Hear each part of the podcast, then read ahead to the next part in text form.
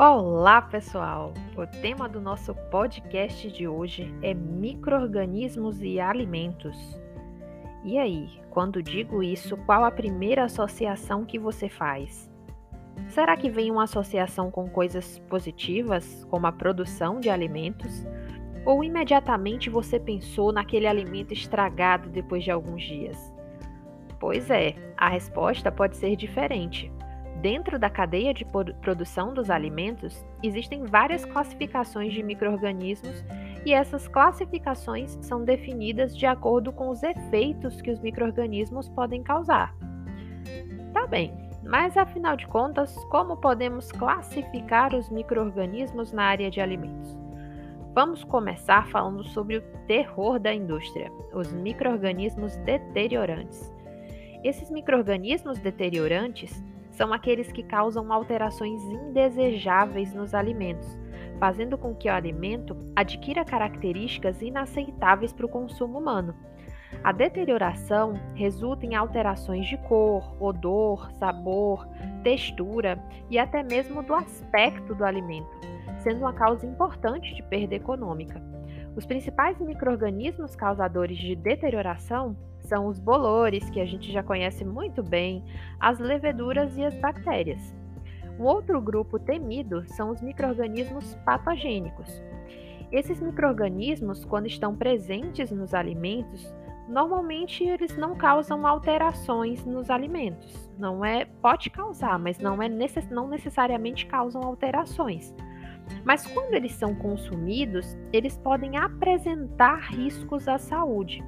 As características dos sintomas, né, as manifestações clínicas, vão depender muito do tipo do microorganismo em questão e também da saúde do indivíduo que consumiu aquele produto contaminado.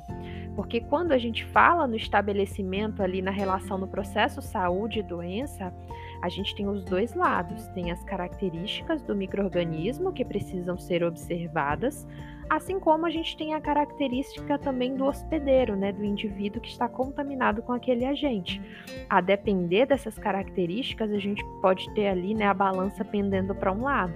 Ou o microorganismo vence essa batalha e desenvolve, né, começa o desenvolvimento de uma doença, ou então o organismo ele consegue combater aquele agente antes mesmo que ele esteja em um número, né, que possa provocar algum dano ao hospedeiro. Agora vamos falar dos microrganismos bonzinhos, a começar pelos microrganismos indicadores.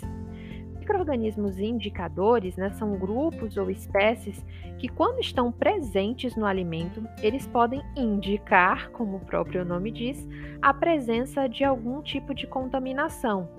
O mais comum que a gente tem é avaliar a contaminação fecal a gente pode identificar também a presença de alguns patógenos, a gente pode é, identificar a presença né, de uma deterioração potencial do alimento, ou até mesmo as condições sanitárias durante o processamento e durante o armazenamento daquele alimento.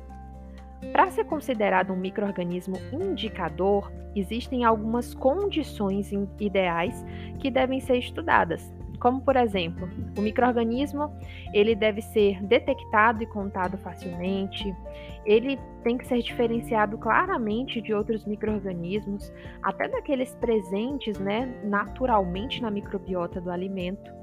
E aí a gente pode classificar esses microorganismos indicadores em microorganismos indicadores de higiene, que está relacionado à vida de prateleira do produto, ou microorganismos indicadores de segurança, que está relacionado à saúde do consumidor. E por fim, a gente tem os microorganismos úteis. É isso mesmo. Os microorganismos úteis são aqueles utilizados na produção de alimentos eles realizam né, funções positivas, como, por exemplo, é, desenvolver ali uma determinada característica sensorial desejável, ou então trazer uma maior resistência à deterioração e o desenvolvimento né, de patógenos. E a gente tem como exemplo né, desses micro-organismos úteis, um exemplo muito comum que deve ser conhecido de vocês, as leveduras, que são muito importantes para o processo de fermentação. Quando a gente fala na fermentação de um pão e a gente usa aquele fermento é, biológico, né, Saccharomyces cerevisiae, tão conhecido, é um tipo de levedura, né, um tipo de fungo é, que faz esse processo e a gente consegue obter aquele alimento com a utilização desse microorganismo. Dessa forma, a gente entende que a microbiologia de alimentos ela pode englobar microorganismos que vão é, ali garantir né, a inocuidade ou a vida útil, ou então é, para participar de um processo é, de produção de um determinado é, produto, como também existem aqueles micro-organismos que podem causar as doenças transmitidas por alimentos. A gente tem um vasto campo né, de ação dos micro-organismos quando associamos estes aos alimentos. Quando a gente fala das doenças transmitidas por alimentos, a gente precisa pensar nas medidas de controle, de prevenção, é, para conhecer bem também as características né, do, dos micro-organismos para poder combatê-los, para poder evitar que eles gerem essas patologias. Então, é extremamente importante a busca pelo conhecimento, pelo entendimento desses agentes no, no ambiente ali, né, no mundo dos alimentos. Espero que tenham gostado. Um abraço em todos vocês. Até mais. Tchau, tchau.